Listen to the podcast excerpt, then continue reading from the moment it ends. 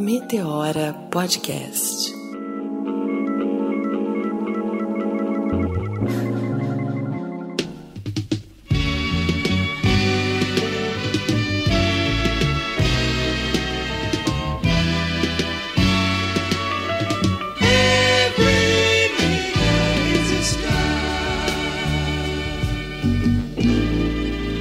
E tá começando mais um Meteora. Eu sou a Cris Guterres.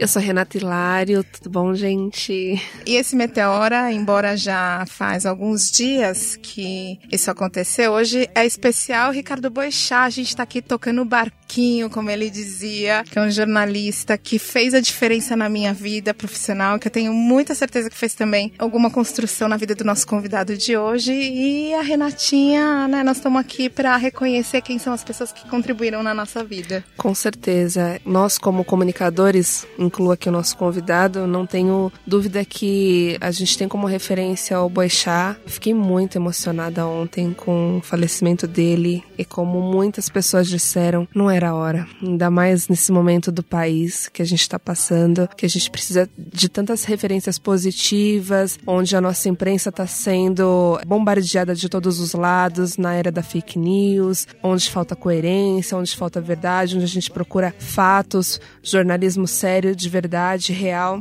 Não era hora de perder uma pessoa como essa. Vai fazer falta, mas espero que de onde ele estiver, ele possa continuar nos inspirando. Com certeza o legado dele vai ficar por aí. Com certeza, é uma estrela nesse céu de meteoros. É uma estrela nesse céu de meteora que nos inspira a sermos melhores, ser humanos melhores. E assim como o Boixá nos inspirava, quem nos inspira também a ser melhores são os nossos ouvintes. A gente precisa agradecer muito a repercussão daquele programa que eu fiz sem a Renatinha, que ela me abandonou, que eu fiz com a Letícia Vidica, que teve uma repercussão incrível. E a repercussão do programa sobre masculinidade que a gente fez com o Roger Cipó foi tão bacana, tão discutido que tem segunda parte. Exatamente, a pauta ela demanda tanto que a gente teve que fazer uma segunda parte e assim, a gente faria muitas outras. Ah, eu quero terceira, quarta, É. quinta, sexta. Eu quero saber o que esses homens pensam, O que meu Deus. pensam, pelo amor de Deus. E aí, por isso, a gente trouxe hoje um convidado super especial, que eu já vou adiantar, Cris, que assim, eu fui tentar stalkear. E aí, o, perfil dele é bloqueado. ele não me aceitou. Gente, eu não acredito. Será que ele não foi com Eu vou fazer um cara? meteora no tão escuro agora, mas ele nem sabe que eu encho de perguntas, então Não, agora, vai ser eu ao acho vivo. que ele vai ficar com medo. Ele até sentou longe. Já começa por aí. Sentou longe, tá com medo. Se apresente, meu querido. Ai, ai. Que coisa boa ter aqui com vocês, apesar dessa situação. Bom, pra explicar, tá, pessoal? Olha só. Não é que eu não aceitei. É porque eu estava a caminho do Meteora É Podcast. verdade. E eu não tive essa possibilidade. Mas acabei de aceitar, inclusive. É, eu vi aqui. Não, vou, vou, vou livrar a barra dele. Eu, ace- eu adicionei há poucos, há poucos minutos. Então, Renata, coitado, você não fez né? a lição de casa, eu não acredito. Olha só. Vou Ah. brigar com você aqui ao vivo, que eu Confio mandei faz você. duas semanas. Eu confio nos astros, nas meteoras. Brincadeira. João, por favor, eu quero que você se apresente. Fala que estrela é você nesse nosso céu de meteoros aqui. Eu sou o João Vieira, sou jornalista também, sou comunicador, videomaker de vez em quando, produzo conteúdo. Antes eu só queria completar um pouco essa fala do Boechat. Hoje, um dos lugares para pros quais eu produzo conteúdo é o Hypeness, né? Que é um site bem interessante, assim, que me abre um espaço muito bacana. E eu escrevi um texto sobre o Boechat hoje, sobre como era gostoso discordar dele. né? O Boechat era uma pessoa que no começo da minha profissão ele foi um grande herói para mim do jornalismo. Mas eu fui mudando de visões e tal, a gente vai se desenvolvendo e ele passou a ser alguém, o tipo de pessoa com a qual eu estava sempre discordando, mas com muita elegância, né? E, então eu digo assim que ele é um retrato muito grande assim da minha profissão, do meu jornalismo, do jornalismo, né? Um retrato muito exato, porque ele é esse tipo de pessoa que você não consegue amar, mas você também não consegue odiar, você não consegue deixar que seja Você diário na sua respeita, vida. né? Exatamente. E você precisa daquilo no seu dia a dia, né? É uma coisa comum à vida cotidiana das pessoas. Então, é um alguém assim que me inspira muito também. E já levando pra isso, inclusive, pensar dessa forma crítica foi mais ou menos o que me levou ao tema que a gente vai discutir hoje, né? O tema de masculinidades e também dessa relação muito próxima que eu tenho com a minha profissão e a minha vida pessoal, né? Entre a profissão e vida pessoal. É, eu comecei a descobrir masculinidades por conta de uma pauta e isso me despertou um interesse por conta do meu momento de vida, que era uma situação de vulnerabilidade emocional ali que eu tava buscando algumas respostas e entrei nessa questão de masculinidade. Eu sou super curiosa. Eu já anotei aqui, vou perguntar isso depois. É, não, mas eu fiquei curiosa com essa, com essa história da pauta. Essa história Conta da pauta. aí. Vamos Vocês contar agora? Então, vamos agora. Vocês querem saber? Quero muito. Olha só, aconteceu o seguinte: eu tenho um desenvolvimento enquanto homem negro que é, que é um desenvolvimento muito comum a muitos negros brasileiros. Eu nasci uma criança branca, né? Eu sou filho de um pai branco. Então eu nasci uma criança branca, com características brancas mesmo, cabelo, tudo, cor.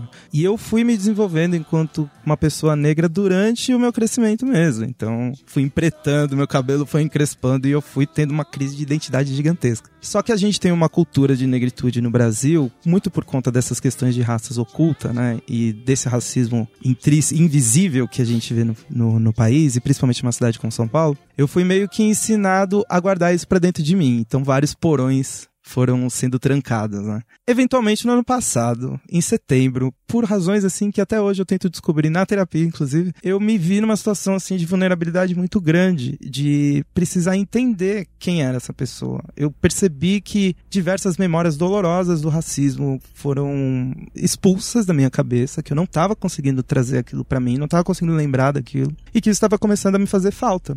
E aí, dentro desse processo, eu fui também, junto com o meu trabalho, por conta do meu trabalho, tratando essa pauta de masculinidades e fui entendendo como essa questão da masculinidade tóxica, né, que foi o termo que se deu, que eu não gosto muito, mas depois a gente pode falar disso. Mas essas questões da masculinidade tóxica, como isso foi se relacionando com essa, essa parada que eu achava que tinha a ver só com racismo, mas apesar de ter, tem muito a ver também com o ser homem, com a repressão sentimental e emocional, né? E então isso foi despertando meu interesse. Eu fui entendendo como era importante falar sobre isso com colegas de, de vida e depois com pessoas jovens, assim, a molecada que tá chegando e tal. E eu fui ganhando isso, fui ganhando cada vez mais e fui me, me enfiando no tema. Isso é algo recente, pelo que você falou. O despertar Sim. foi em meados de setembro. Setembro do ano de 2018. Sobre a masculinidade, não sobre a negritude. A negritude veio antes. As duas. Ah, não, é, As o meu duas. reconhecimento de negritude, ele já é. Ele já, ele já é bem sólido faz uns 10 anos aí, 10, 12 anos. Uhum. É, foi mais assim uma crise de identidade mesmo. Uhum. De identidade, não, não a identidade externa, é a identidade interna mesmo, a questão emocional do que é ser um homem negro dentro dessa sociedade. Então, eu tinha essa visão de do que é ser visto como um homem negro, então a questão da violência, a questão da repressão policial, etc e tal, mas a visão interna do que é ser um homem negro, né? Então, o que ninguém vê, o que tá dentro de você. E essa chave você acha que virou em qual momento? A questão da negritude de 10 anos atrás, se aconteceu alguma coisa específica que você parou pra pensar? Aconteceu. Eu sou um garoto de escola pública. Até o começo do, do colégio, eu sou do ensino médio, eu sou um garoto de escola pública. No ensino médio, eu fui para a escola particular. E eu era um garoto de escola pública do meu bairro. Então, assim, aqui em São Paulo, né, a gente tinha uma herança dos anos 90 na, na, na primeira década dos anos 2000, que era a questão da luta entre, da rivalidade, né, entre bairros de periferia. E isso acontecia muito na Zona Sul, porque a Zona Sul é muito grande. E eu sou do Grajaú. Então, eu tinha questões de bairro com pessoas, tipo, do Capão Redondo, por exemplo, que não gostava da galera do Grajaú. Mas como era uma escola pública, todo mundo se reconhecia, pelo menos na realidade de somos negros e somos da periferia. Quando eu fui pra escola particular, no ensino médio, eu comecei a conviver com pessoas brancas de uma condição social diferente da minha, e isso foi fazendo com que eu me sentisse cada vez mais longe daquela realidade, cada vez mais excluído dela. Sem contar que eu trabalhava, eu, eu estudava muito longe da minha casa, e era a primeira vez que eu estava fazendo isso. E isso foi me trazendo uma necessidade de descobrir o, o que estava acontecendo, quem eu era, tal. E aí foi que veio o processo de identidade. Eu tenho uma família, a, a família da minha mãe, que é a minha família negra, é uma família de muitas tradições de padrões de beleza negros, né? Então são várias gerações de trançadeiras, etc e Legal. tal. E uma das coisas que a minha mãe me incentivou a fazer foi trançar o cabelo. Ela falou: trança o seu cabelo. Deixa o seu cabelo crescer. Como você não está confortável com ele crespo, trança o seu cabelo. Sinta o que é ter um cabelo grande que te, que, que, que te atende sem você precisar alisar, por exemplo. Nossa, sua mãe deve ter sido fundamental nesse Fundamental, fundamental. Minha mãe é Incrível. maravilhosa nesse sentido e em vários outros. Uhum. E aí eu trancei o cabelo, trançando o cabelo, eu descobri uma identidade negra, uma beleza negra que estava dentro de mim. E aquilo, né? A beleza é uma coisa que o Mano Brown diz, inclusive, que a beleza comanda, né? Então, Uhum. se sentir belo é o primeiro passo para que você tenha esse entendimento maior de quem você é, né? E aí uma pergunta, é, que pode parecer meio óbvia, mas as- eu vou, vou trazer o contexto. Você se sentiu confortável nessa situação, acolhido, ou você se sentia um, um peixe fora d'água? Eu tô falando isso por quê? Porque entre as mulheres negras, geralmente, a gente sente muito forte esse desconforto quando chega numa escola diferente, ou quando tá num ambiente branco. E eu não sei se pro homem negro é a mesma sensação. E aí essa pergunta, assim, ou você se sentiu aceito, teve alguma resistência, se sentiu mal, como é que foi pra você? Não, era. Assim, não era uma coisa visível, eu não era rejeitado, como eu via várias adolescentes negras sendo re- eh, diretamente rejeitadas, né? Você via ali, era visível que elas ficavam sozinhas ou entre elas, né? Os Sim. grupos, o grupo das meninas negras. Quando há, né? Numa Quando há. escola particular é exatamente, exatamente. Então, eu não era rejeitado, eu fazia parte dos grupos, mas era uma coisa assim de que a minha história não era interessante. Então, o, o fulaninho que mora num condomínio fechado, sei lá onde, em algum lugar da Zona Sul, a história dele é interessante, a minha história, que era um garoto do Grajaú, tal, não era interessante. Uhum. No entanto, tinha uma coisa que hoje eu percebo como me pegava muito, e hoje eu vejo por quê, que, que assim, né, é, o que eu entendo é que nós temos o padrão de masculinidade que é posto a jovens, adultos e adultos e crianças é um padrão de masculinidade pautado na experiência de ser homem do homem branco. Então, essa questão da busca por sucesso a todo custo, da competitividade excessiva e etc e tal, isso tudo é pautado dentro de uma vivência branca, de uma vivência Sim. do homem branco, que precisa estar acima de todos o tempo todo. E uma das questões que, que são oriundas da misoginia e do machismo é que a mulher é utilizada como o troféu desse sucesso do homem branco. Então, uma das coisas que me fazia quando adolescente me sentir pouco homem era que eu não conseguia a atenção das mulheres. As meninas brancas não me davam atenção porque eu era um menino negro, e as meninas negras me davam atenção, mas eu não queria a atenção delas. Porque o padrão social me dizia, e os padrões de beleza me diziam, que esse, esse troféu que representa o meu sucesso enquanto homem estava na mulher branca, na adolescente branca, que tinha dinheiro no bolso, que era uma coisa que eu não tinha. Então, isso tudo me fazia ter uma crise de identidade muito grande sobre quem eu era e de me sentir rejeitado de todos os lados, né? Ou dos meus amigos meninos que não queriam saber da minha história, e eu sempre fui uma pessoa que gostava de falar muito sobre a minha história Uhum. ou das meninas, porque não havia esse interesse, então eu me sentia menos homem por isso e tal. Era bem. Uma, uma fase que não. No momento, assim, pra mim não foi tão complicado como eu vejo hoje. Eu me divertia, eu ficava bem. Mas hoje em dia eu percebo e eu vejo como foi difícil. É, A gente começa a olhar pra trás e fazer várias reflexões, Sim, né? sim, exatamente. Importante ele trazer esse ponto, né, Cris? Nossa, muito importante. Sabe que enquanto você falava, fiquei lembrando da Sueli Carneiro. Eu sempre falo da Sueli aqui em todos os, os programas, e a Sueli tem um texto que me ensinou muito, onde ela fala da mulher se tornar esse prêmio do vencedor, né? Principalmente nessa relação onde nós negros somos os oprimidos pelos brancos, né? Ao final, a mulher é o, é o prêmio. É, e como isso tá incrustado na nossa sociedade, né? E, bom, na verdade o tema é masculinidade, mas é que a Sueli Carneiro é, faz parte da minha construção, então sempre ela vem, ela vem, ela Não, vem e é importante trazê-la. E aí eu gosto sempre de trazê-la porque esse é um espaço onde a gente quer dar voz para as mulheres negras, principalmente, né? E a gente quer, eu quero sempre trazer quem é que me ensina, porque eu não tô aqui, a gente não começou a discutir sobre masculinidade, sobre questões raciais agora. Tem gente já fazendo isso há anos, décadas e até mesmo há séculos. Vamos voltar lá no masculinidade tóxica, porque você falou que você não gosta muito do termo, então vamos ali, vamos primeiro trazer essa, essas definições de termos. Vamos, vamos. Eu, eu não tenho termo para substituir a masculinidade tóxica. Às vezes eu uso masculinidade tradicional, mas ainda assim também não me apega. Mas a minha questão com, a, com masculinidade tóxica é, é que assim, eu acho que uma das, um dos objetivos que homens precisam ter para conseguirem evoluir nessa pauta, que eu acho que é muito importante para todas as discussões de gênero que a gente for ter daqui para frente, é ele começar a desprender esses, é, esses, essas palavras pejorativas, esses costumes pejorativos da masculinidade. Por quê? Porque eu acredito que exista uma cultura masculina nociva e que é tóxica, evidentemente. Mas quando a gente une as duas palavras, masculinidade e tóxico, eu acho que a gente começa a atribuir ao homem a, única possibilidade de ser algo negativo. Tá. Entendeu? Uhum. Então. Faz sentido. É, assim, é- às vezes eu acho que é muito melhor a gente trazer esse tratamento de masculinidade tradicional, de uma masculinidade ultrapassada, limitada, não sei. Mas o tóxico é colar no, na masculinidade, no ser masculino, o, esses adjetivos ruins deixa o homem confortável tanto pra achar tudo bem, eu vou morrer sendo uma pessoa ruim, então eu não vou fazer nada, quanto pra se reprimir dentro desse, dessa casca tóxica e não enxergar possibilidades de evolução.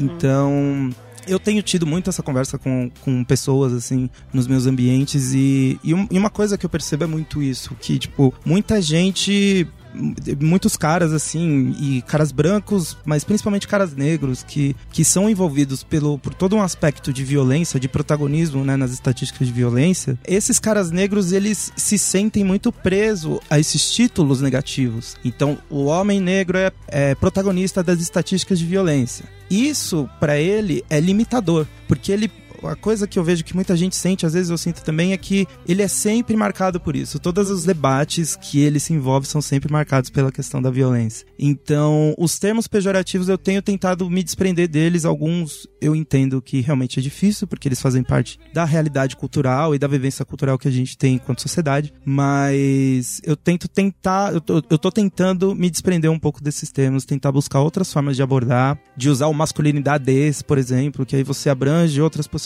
de masculinidades e não apenas um ideal que a gente pode criar e desenvolver em cima dele, porque acho que aí a gente começa a falar de possibilidades, a gente Sim. começa a falar de evolução e não apenas de punição. Se não colocam a gente sempre numa caixinha, né? Faz todo sentido isso que você tá falando, eu tô refletindo, vou, vou me policiar, inclusive, porque a gente acaba reproduzindo essas questões, né? E eu tava aqui pensando, é a mesma coisa quando a gente é chamado pra palestrar ou pra fazer parte de um painel, nós negros, sempre pra falar de diversidade e inclusão, por exemplo. A gente sabe falar de outras coisas, a gente domina outros assuntos, mas a gente sempre acaba entrando nessa pauta, nessa caixinha. E isso que você falou faz muito sentido, né? Faz, faz bastante sentido. Cris, assim, só queria voltar um, um pouquinho, porque eu sei que você vai entrar, assim, vai enraizar agora, entrar nos temas mais profundos. Mas é, a gente estava até comentando antes de começar o programa, o João falou que é prolixo e eu sou super. E a gente não apresentou o João na sua essência, né? E eu sei que, bom, ele já falou da adolescência, um A pouquinho da infância. pra ele se apresentar, Eu né? Tô mega curiosa pra conhecer toda essa estrada, essa carreira. Fala, fala um pouco mais, por favor.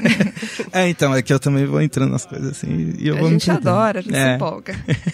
Eu sou, sou jornalista, né? Sou, sou basicamente jornalista, mas a minha profissão não me define. Mas eu vou falar rapidamente dela. Eu tenho passagem por alguns veículos relevantes, assim, da imprensa. Eu trabalhei no Portal Terra durante o tempo como jornalista de entretenimento, depois como fotojornalista, depois como jornalista mais voltado para questões sociais, de estilo de vida, etc e tal. Fui editor de entretenimento no Yahoo e depois eu trabalhei no grupo Mix de Comunicação, que tem a Mix FM e tal, site Vírgula também. Depois fui pro Hypeness, é, onde eu tô até hoje mais como colunista, né? Então não trabalho lá efetivamente. E hoje eu trabalho com cultura interna, que sei lá o que isso quer dizer, mas hoje eu trabalho com cultura interna dentro do PagSeguro, que é um lugar que me dá inclusive essas possibilidades de discutir questões de sociedade lá dentro, né? Dentro daquele ambiente limitado ali. Bacana. Falando sobre mim, pra não ficar só na minha profissão, sou um garoto vindo de periferia, né? Então a cultura da periferia tá muito dentro de mim, mas eu sempre digo que eu sou vindo da periferia, eu não sou da periferia, porque já faz tempo que eu não moro lá. Então eu sempre busco não falar por ela, porque eu não estou dentro daquele ambiente.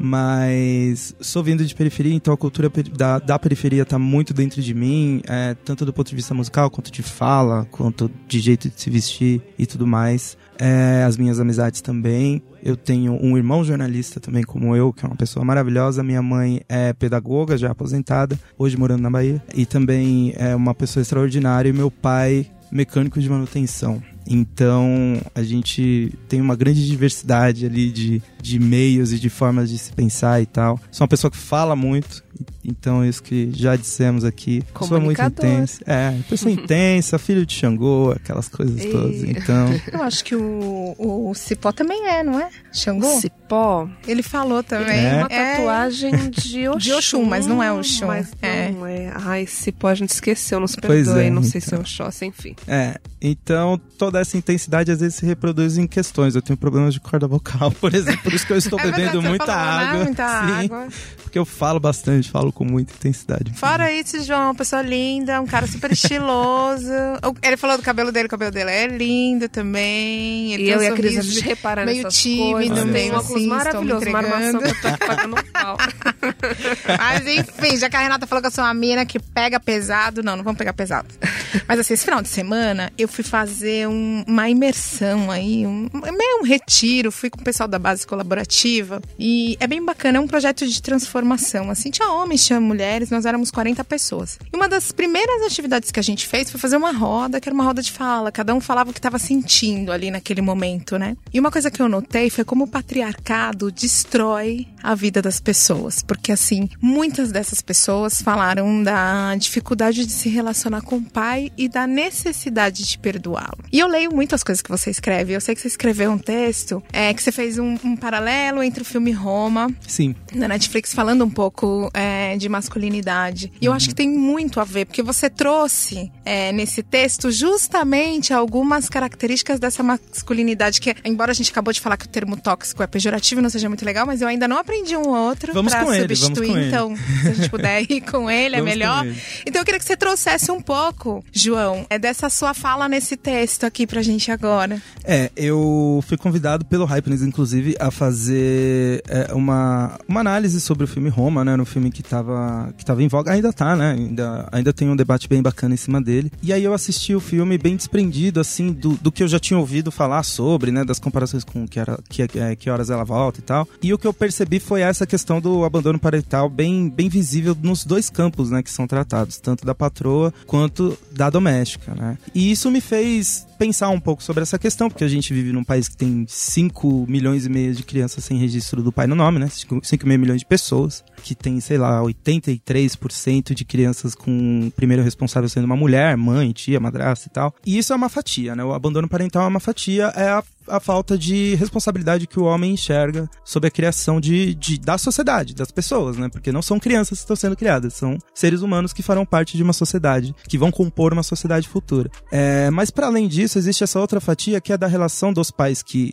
teoricamente assumem as suas responsabilidades parentais que a sociedade diz que eles, que eles devem assumir e como isso reflete na criança que tá ali, principalmente quando é um, um menino, quando é um garoto, né? Porque ao passo que é muito interessante, você tem uma parte interessante de você ser criado por mulheres, que é a questão de você ter um entendimento um pouco mais profundo de um universo que não lhe pertence, do qual você não participará, é muito importante que você tenha referências boas masculinas, porque é esse o universo ao qual você pertence. Então, quando você não tem uma relação próxima com seu pai, quando você não consegue conversar com a pessoa que está ali dentro da sua casa todos os dias, que é teoricamente a pessoa, é, é teoricamente o homem que mais te ama, você não vai conseguir desenvolver relações de comunicação com ninguém. Isso se reflete na- nas relações de homens com seus amigos. Porque se você vê, por exemplo, se amigos, se homens amigos costumam se relacionar de uma forma quase animalesca, isso é uma evolução daquela relação que a gente vê de pai que fala pro filho que tá brigando pra ele continuar brigando. Não, deixa ele brigar, é coisa de menino tal.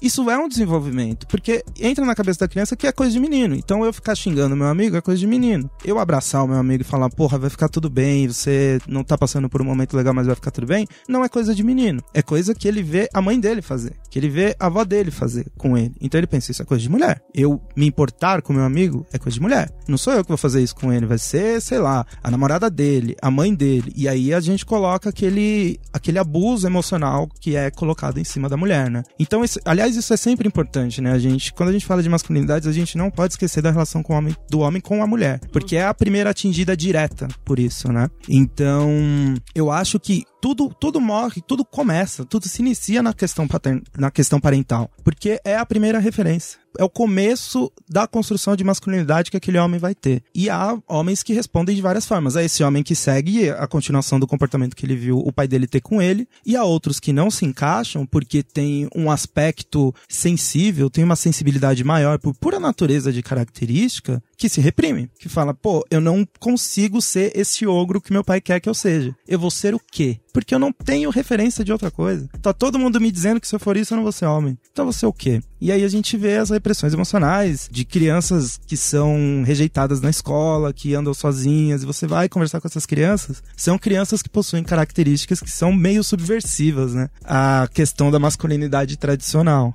Então, eu acho que essa questão, principalmente em um, em um, contexto de América Latina, que onde o abandono parental é muito forte, onde essas questões masculinas mais rígidas também são muito fortes. Quando a gente pega esse contexto de América Latina, esse debate sobre as responsabilidades do homem enquanto pai, ele é um debate primordial para a gente começar a conversar sobre novas masculinidades. E é um debate tão embrionário assim, é, me corrija se eu estou falando, né? Porque se eu estou falando errado, porque eu vejo que esse é um tema relativamente novo e agora existem alguns grupos, alguns homens se dedicando a esses estudos, né? Trazendo isso, é, formando espaços para compartilhar é, esse tema, buscando terapia, bus buscando ajuda profissional para tratar essas questões, mas é algo ainda é, para um grupo seleto de homens, né? Porque a maioria não tem acesso à, à terapia, a esses profissionais para ajudar, ou até informação, conteúdo. Eu vejo isso muito forte na periferia, eu ainda vivo lá, é, e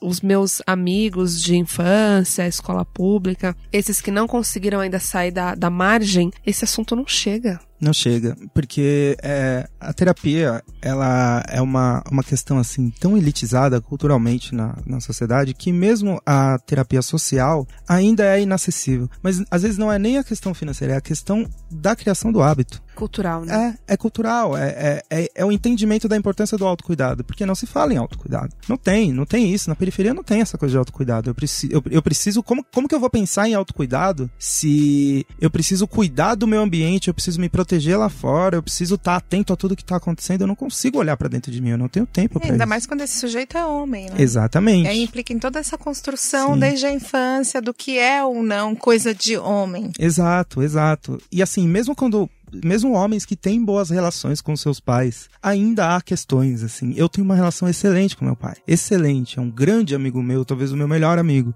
mas eu fui ver meu pai chorar efetivamente quando a mãe dele morreu, que foi em 2011, eu já tinha 10, 20 anos de conhecimento, 20 anos de relação próxima com meu pai. A primeira vez que eu vi ele chorar foi no falecimento da mãe dele, da minha avó, que é um momento assim absolutamente intenso, né? Absolutamente uhum. intenso e excessivo, é uma, e de exceção, né? Então, hoje em dia não, hoje em dia a gente desenvolveu uma relação que eu já vejo, já vejo ele chorar com, com mais frequência, até porque ele vai ficando velho, vai ficando menos vai se permitindo. Isso, exato. Mas eu fui percebendo como isso foi me afetando também, porque eu sempre tive assim uma sensibilidade muito grande para chorar, mas eu sempre me senti muito envergonhado com isso. Então aquela coisa de ficar segurando o choro, porque eu choro de raiva, eu choro de muitas coisas. E eu ficava segurando, segurando, segurando, e não quando criança. Isso eu tô falando agora. Isso era uma frase que você ouvia dentro de casa? Tipo, homem não chora, segura sim, o choro, engole o choro. Sim, isso é uma frase que eu sempre ouvi muito, mas existe um contexto que é distinto da experiência do homem branco. O homem branco fala muito sobre isso, sobre a questão da acessibilidade, do homem não chora e tal, porque era uma questão de postura, né? Na minha, na minha casa, o que eu ouvia muito desse homem não chora era do tipo,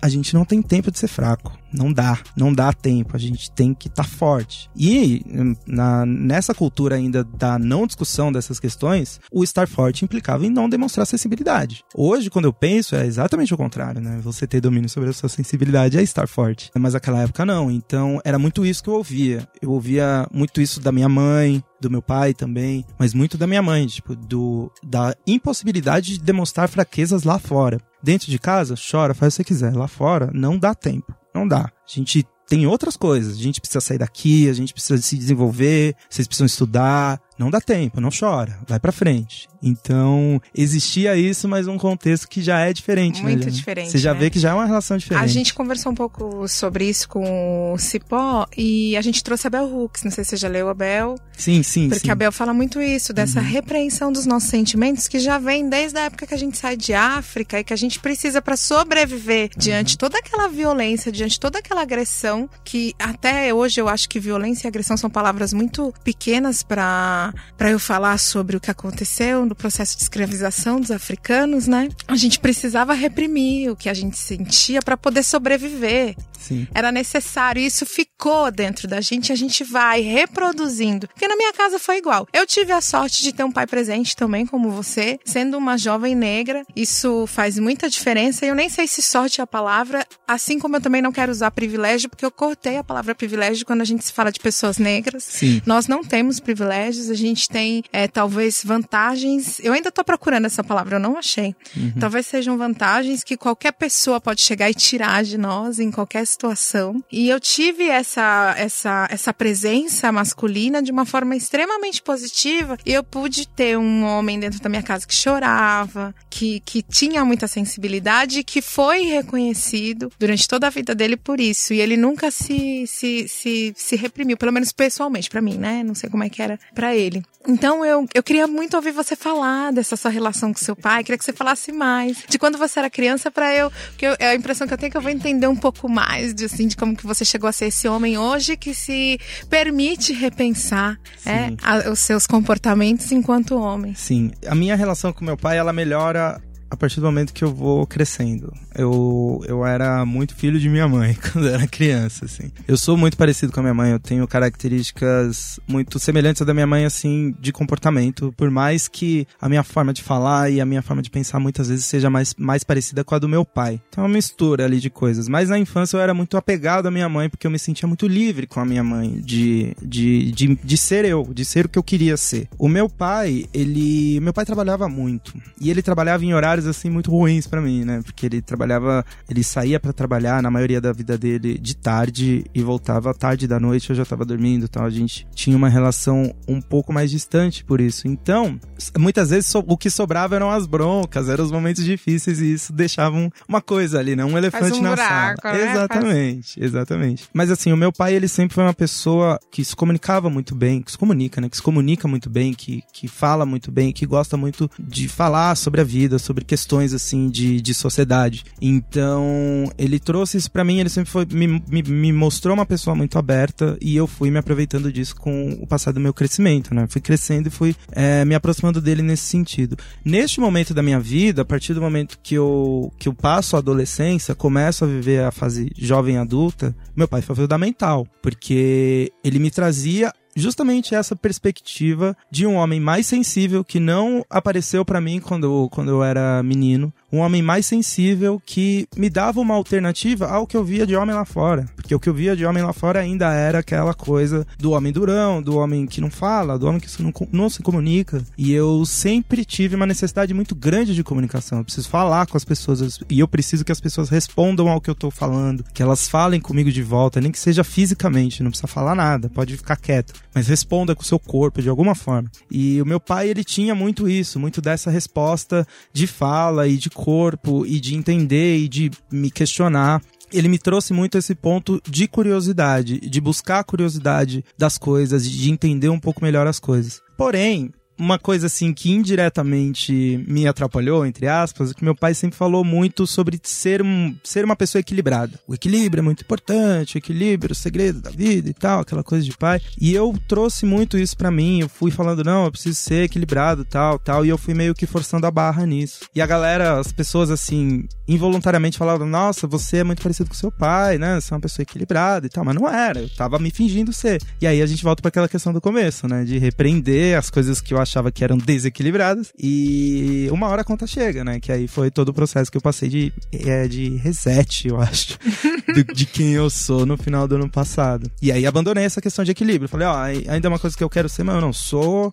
Eu sou meio desequilibrado mesmo, às vezes a emoção toma conta e ela precisa tomar. A única coisa que eu preciso ter é consciência do que eu sinto, e de quem eu sou, de quais são os meus Mas eu queria entender o que é ser desequilibrado, né? Uma pessoa, conceito. o meu conceito de desequilibrado ideal é o desequilíbrio dentro dos limites do equilíbrio. Então, assim, eu preciso ter consciência de quais são os limites aceitáveis para mim, enquanto indivíduo, e para a sociedade. Então, não é que eu vou sair gritando com todo mundo. Mas eu preciso sempre, eu sempre me coloco assim como hoje em dia, né, depois de todo esse processo, eu sempre me coloco como que eu sou. Eu sou uma pessoa intensa que fala bastante, e que se comunica de uma forma intensa, que gesticula e que às vezes começa a falar de uma coisa e fala e fala e fala e fala. Mas eu sempre digo que eu estou em processo de evolução. Então, este não é o eu final, este é o eu que existe hoje. E aí, a questão do conhecimento de sociedade me ajuda muito nisso, que é eu entender até onde eu posso falar, até onde eu estou monopolizando o debate, até onde eu estou reprimindo uma pessoa com as minhas características. Por isso que eu disse, é tipo um desequilíbrio dentro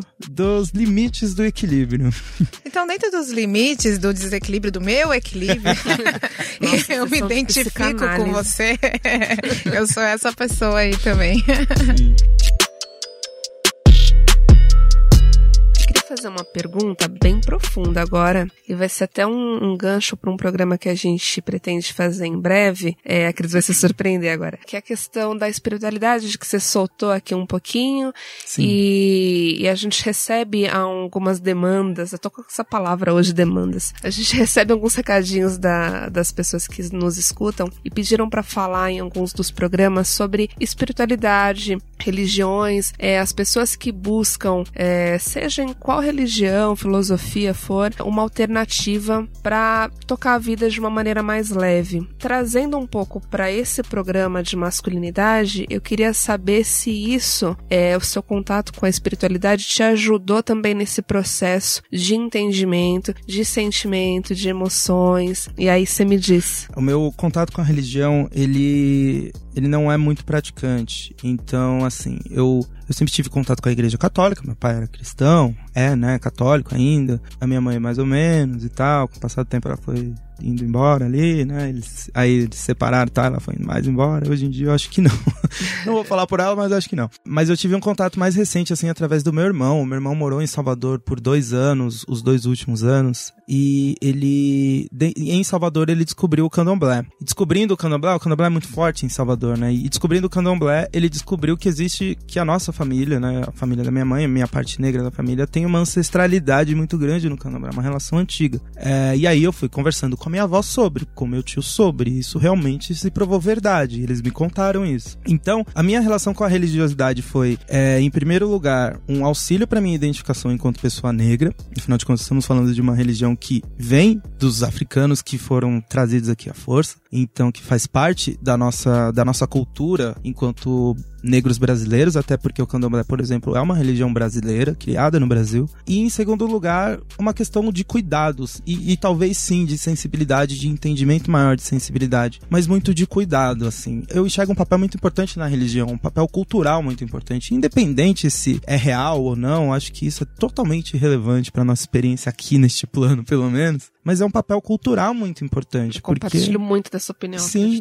ele é, ele é acolhedor. A religião é acolhedora. E ela traz conhecimento, ela traz, ela traz isso, uma sensação de pertencimento. Pô, eu pertenço a um lugar. No último dos mundos, se ninguém me quiser, eu pertenço a esse lugar, esse lugar me recebe, esse lugar me quer aqui. E esse lugar pede que eu vá lá. Ele me quer tanto que ele me pede que eu vá lá. E, e daí veio essa minha descoberta, ainda muito distante, mas é uma, uma questão que eu tenho buscado me aprofundar cada vez mais e entrar cada vez mais, porque eu me sinto acolhido, eu me sinto com a minha gente e, e uma gente que, que não é presente nos, nos espaços que eu frequento no meu dia a dia, né? Por, por quando, quando você vai subindo um pouco na cadeia social, você vai cada vez mais se distanciando do seu povo, porque o seu povo não chega lá. É a questão da exceção, do privilégio, enfim, da palavra que a gente estava tentando buscar, mas que de certa forma torna a sua experiência enquanto pessoa negra cada vez mais solitária. Uhum. E enquanto homem negro também cada vez mais solitário solitário, porque o homem negro, ele é tão o padrão da marginalização que mesmo quando ele está nesse espaço de poder, ele tá lá fisicamente, mas ele cabeça às vezes está em outro lugar e tal. Então a religião ela traz isso um pouco para mim, traz mesmo que a distância, ela traz essa, sens essa sensação de pertencimento que para mim, para minha experiência de pessoa negra é fundamental que eu tenha isso. Cris está aqui refletindo. Não, eu adoro esse tema de, de religião e acho que é muito importante quando o João fala. Primeiro porque a gente é, tem que trazer e desmit... Ah, ah, desmistificar. desmistificar toda essa violência que é colocada em cima das religiões de matrizes africanas, né? Sim. Então é muito importante quando você vem e traz esse tema e coloca junto com ele esse tema da masculinidade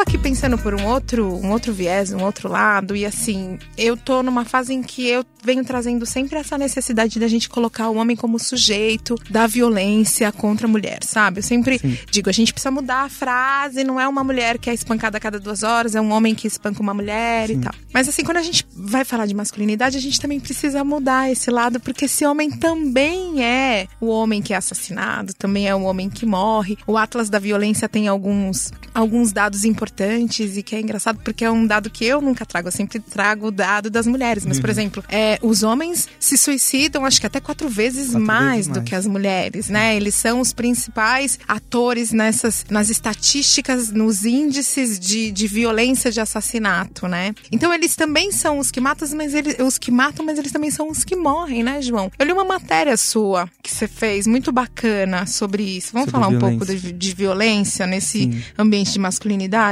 Sim, eu acho que você resumiu perfeitamente. É uma coisa que eu sempre falo muito, né? O homem é o que mata e é o que morre. Ele é o protagonista. É o grande protagonista de estatísticas de violência. 90% dos casos de violência são cometidos pelo homem, ao mesmo tempo que 80% das vítimas de violência são homens também, né? Mas qual que é a questão que envolve a mulher? Porque a, a, a problemática de violência no mundo e quando a gente traz para Brasil, eu acho que isso é mais forte ainda, ela é uma problemática de disputa masculina. Então ela nasce dentro desse ideal de que o masculino representa a disputa intensa e a todo custo e a todo momento entre homens. É um homem tentando ser melhor que o outro, um homem tentando superar o outro de alguma forma, mesmo que os dois estejam no topo da pirâmide juntos com o mesmo padrão financeiro, com todas as igualdades ali, dividindo toda a fortuna do mundo, um ainda vai querer matar o outro porque um ainda vai querer ser melhor que o outro outro. Essa é a definição de masculino que a gente tem e isso se reproduz em estatísticas de violência. Isso respinga na mulher, porque a mulher é aquilo que a gente falou no começo. A mulher é o troféu, a mulher é a posse mais, mais valiosa do homem. E como o homem é um descontrolado emocionalmente, ele é capaz, inclusive, de matar a sua posse para se sentir com mais poder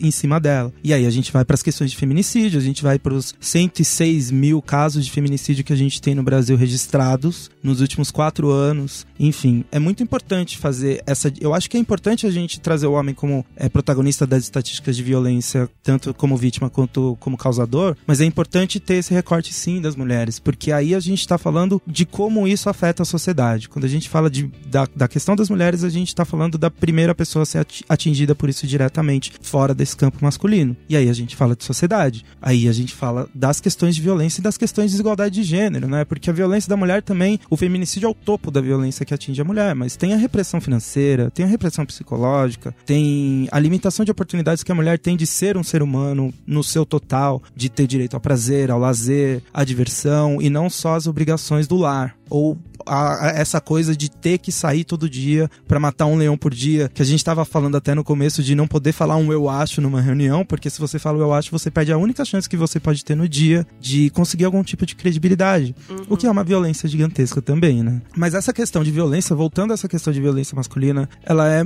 muito importante de ser debatida a partir dessa perspectiva de disputa. Eu tive uma infância na rua, assim, brincando com, com os meus amigos de rua, que se resumia a disputas. Brincadeiras eram disputas disputa. É, pega-pega, era uma disputa, quem corre mais, corrida de bicicleta, pipa. Não tinha o soltar pipa, vamos todo mundo soltar pipa, soltar pipa aqui em cima, não. Era, ah, um tem que cortar o outro, e aí vai cerol, e vai aquilo. Tudo sempre envolvia uma disputa, alguém sempre tinha que sair por cima. E aí, quando a gente fala das. As, quando a gente separa as estatísticas de violência, a gente vai falar de suicídio, por exemplo. O suicídio é um tipo de violência que atinge muito o homem branco porque o homem branco, ele tá lá em cima. Então, para ele, é mais difícil ele lidar com o fracasso, porque ele não está acostumado a fracassar, né? Porque ele tá sempre por cima. Sempre tem pelo menos um neguinho ali embaixo para fazer com que ele se sinta melhor. Mas quando a disputa é entre homens brancos, que é a disputa de espaço de poder e por poder, o homem branco, a solução que ele encontra quando ele se sente totalmente reprimido por não conseguir vencer essa disputa é se matar. Por isso que isso acontece muito com homens brancos de uma idade já bem avançada, porque são pessoas pessoas que já não despertam mais o interesse daquele padrão de beleza de mulher que a gente tem. São pessoas que muitas vezes são deixadas de fora do mercado e que já não têm mesmo, a mesma possibilidade de, de, de evoluir financeiramente, porque estar estável financeiramente não é o bastante. Eu preciso estar ganhando dinheiro toda hora, eu preciso estar evoluindo. Então, a gente vê isso, esse recorte muito, muito próprio do homem branco, por mais que o homem negro ainda se suicide pra caramba nesse país. Mas quando a gente fala da violência do cotidiano, aí a gente tá falando da marginalização. E aí a gente volta para aquela questão. O homem negro, ele é ensinado a tratar a masculinidade como um rato na ratoeira ali andando na rodinha dele. Porque ele é ensinado que o ideal de masculinidade é o ideal do homem branco, qual ele nunca será. Ele nunca será. E ele é ensinado a percorrer esse caminho, a correr atrás desse ideal de masculinidade a vida inteira. Quando ele vê que ele não consegue, ou ele se reprime, ou ele finge que ele não é um homem negro, e aí ele começa a participar de ambientes brancos e fingir que ele é um, um, um, cara sem identidade, que ele fala, não, eu não sou, eu não sou branco, eu sei que eu não sou, mas eu sou moreninho e tal. Enfim, ele se, se coloca dentro desse estereótipo, ou ele busca uma outra, uma outra forma de ser homem que normalmente é a forma marginalizada. É a cultura marginalizada, é a cultura que é pautada pela violência simplesmente porque existe todo um contexto que coloca ele num nível emocional sempre tão intenso que ele tá sempre violento e ele é tratado como um homem violento, ele é retratado como um animal, então ele é ensinado a se comportar como um animal, ou ele segue um caminho de contracultura, que aí a gente vê os grandes exponenciais que a gente tem nessa sociedade de cultura negra de periferia, o rap, o samba e etc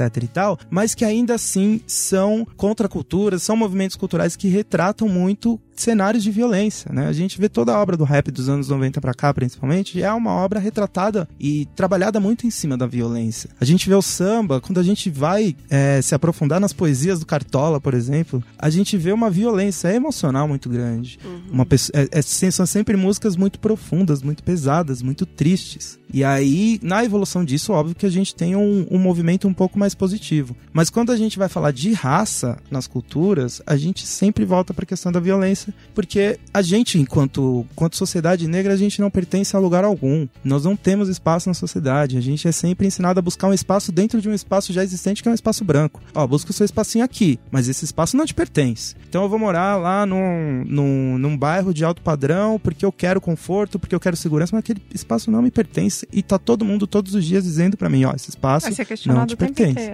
Exatamente. E aí vem a marginalização, vem os, os ambientes que estão longe da cidade né? Que não, não fazem parte da cidade. E isso é muito violento também. Demais. São coisas que não passam nas estatísticas, mas que também é um cenário muito violento extremamente violento e quando a gente fala é importante a gente fincar essa questão de raça, o recorte de raça, tanto nessa questão da violência de quando morrem mulheres e quando morrem homens, que a gente está falando que de números altos, tanto de suicídio quanto de assassinato, a gente está falando de 71% dos assassinatos que ocorrem no Brasil serem de corpos negros masculinos e jovens né? Sim, e, e, a gente tá falando também de coisas que levam a, esse, a esses números, que é o tamanho da população negra no sistema carcerário e o tamanho da população negra no sistema de ensino, né? Que é a principal divisão, assim, que a gente pode fazer de cenários que deixa isso muito claro, que, tipo, nós fomos marginalizados e, ó, fica ali no canto. Porque o que é o sistema carcerário se não uma reprodução do encarceramento tão comum e tão visto durante o período escravocrata, sabe? Porque a gente cria determinadas regras sociais que levam uma pessoa à cadeia, mas a gente quando a gente fala de pessoas negras, a gente torna, a gente fecha tanto o cerco de vivência da pessoa negra que é muito difícil que ela não siga esse caminho da cadeia. Porque, porra, como você vai pensar em ser alguém? Como você vai pensar em ser alguém pertencente a uma sociedade se você não tem nem saneamento básico? Você dorme do lado de um, de um, um buraco de esgoto, sabe? É impossível pensar em ser pertencente a uma sociedade que faz isso com você. Então, tem uma questão de raiva. Uhum. De raiva. Muitas vezes, uh, o crime, muitas vezes, é tomado pela raiva. Eu tô irritado, revoltado com o que a sociedade faz com a minha mãe, sociedade que matou meu pai, entendeu? Filhos de amarildos e etc e tal. Como, como que essas, como que a gente pode cobrar que essas pessoas sejam bons homens, sejam homens desconstruídos ou homens que respondam a essas, esses anseios da sociedade? É impossível, é impossível. Tanto que os que respondem são tratados como heróis. E isso é romantizado, mas pô,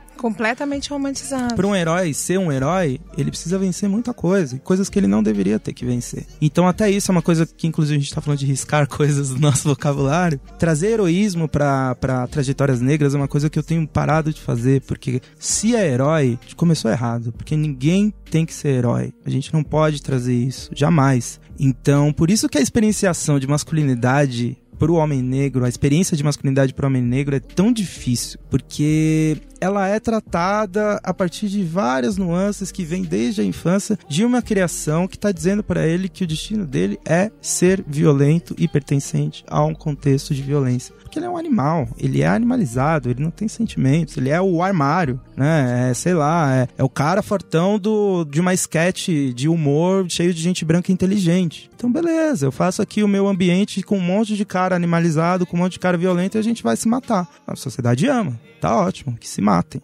Então é, é bastante complicado e é emocionalmente intenso essa questão. E é o que eles esperam, né? É o que, é. que estes homens negros se matem. Exatamente. Esse é o esperado. É. E não por acaso a gente tem gente tão forte, homens tão fortes protagonizando esse debate de masculinidades. A gente fala de Túlio Custódio, de Caio César, Rodrigo Fança, que agora tá no BBB, inclusive espero que ganhe. São pessoas que protagonizam esse debate. Se a gente for olhar homens que estão falando de masculinidades, a gente vai ver que é um monte de cara preto um monte. Porque a necessidade é muito maior. É, é, é um anseio, é isso que. É urgente. É, né? é isso que, que o Cipó tava falando antes, sabe? Dessa coisa de. Quando a gente começa a falar de masculinidade para homens negros, a gente tem que começar lá atrás, de falar, ó, a gente primeiro quer começar a não se matar mais e entender que a violência não é o nosso único destino. Aí depois a gente vai entrando nessa questão do sentimentalismo, que eu também acho muito importante. O homem não chora, é muito importante problematizar isso. Mas para caras negros, a gente chora sim, velho. Faz tempo que a gente chora. Faz tempo que a gente chora. Que então pra gente, é, pra gente é uma questão muito mais de entender pelo que a gente tá chorando, porque a gente não tá acostumado a chorar de felicidade, é de tristeza. Então, não é que a gente não chora, mas é que pra gente o choro é uma coisa extremamente negativa. É aquilo que eu falei, é a, demo, é a demonstração de fraqueza que a gente não pode ter. Então, a relação do choro com a felicidade, com a emoção, pô, a gente quer chorar de felicidade, de emoção, a gente não tem como, não dá. Porque mesmo nós que vencemos, nós que estamos aqui num ambiente mais bacana, como chorar de felicidade se a gente sabe que não tem ninguém com a gente? A gente olha ao redor, pô, não tem ninguém, só tem gente branca. Os que estão são da minha família, mas beleza, é o nosso grupinho aqui, mas cadê o resto? Então, é, é violento pra caramba, assim, é um negócio muito violento. E que acaba se respingando, né, nas, nas pessoas que estão mais próximas da gente, que é a mulher negra, por exemplo, que recebe tudo isso em primeira pessoa, né? Que é mais, é quem mais recebe essa carga emocional do homem negro que ele não suporta em primeira pessoa. E por conta dos padrões de beleza, é a única coisa que ela recebe do homem negro. Né? Porque quando vai falar de sucesso, o homem negro corre pra mulher branca. Então, são questões muito difíceis, assim. O, o debate de masculinidade negra é muito interessante, muito complexo e muito pesado também. Por isso que é, é bom a gente ter essa conversa mais emocional, mais pesada. Uhum. É necessário, é. né? A gente tem que parar de tratar como tabu e trazer mesmo a fala, trazer à Sim. tona. E assim, igualmente como a gente, quando a gente faz o debate do feminismo, que a gente faz questão de pontuar quais são as nossas necessidades enquanto mulheres negras diante das opressões que nos atingem, que são completamente diferentes das opressões que atingem as mulheres brancas, a gente tem a mesma questão quando a gente vai falar de masculinidade. Você trouxe uma característica que diferencia essas discussões entre homens brancos e homens negros, que foi a sensibilidade. Você acha que essa é uma das principais características, talvez a única? A gente traz outras também que diferenciam esse debate. Como é que tá essa busca aí, João? É, eu acho que a principal característica é a violência, porque estatisticamente a gente vê como isso é pesado para a experiência do homem negro. Então, não dá, assim, é, quando a gente fala de ser homem negro, a gente precisa falar de violência. Mas essa questão do trato com o emocional também é muito importante, né? Porque emocional, a palavra emocional, ela remete ao homem negro é, memórias muito ruins, né? Porque estar numa situação emocionalmente pesada é estar em uma situação de repressão, de racismo. O, o, o emocional forte pega o homem negro quando ele está numa situação de racismo. Então, seja envolvendo ele ou outras pessoas. Então, coisas que eu descobri muito por conta de terapia e de ver as N memórias que eu tive que foram apagadas assim da minha cabeça automaticamente, porque eram emo emocionalmente muito pesadas e eu não estava conseguindo lidar com aquilo. Porque também tem isso, né? O contraponto dessa, dessa questão emocional que é problemática para o homem negro é a questão da, da animalização, né? Que é histórica aos corpos negros, né? Não só ao homem negro, aos corpos negros.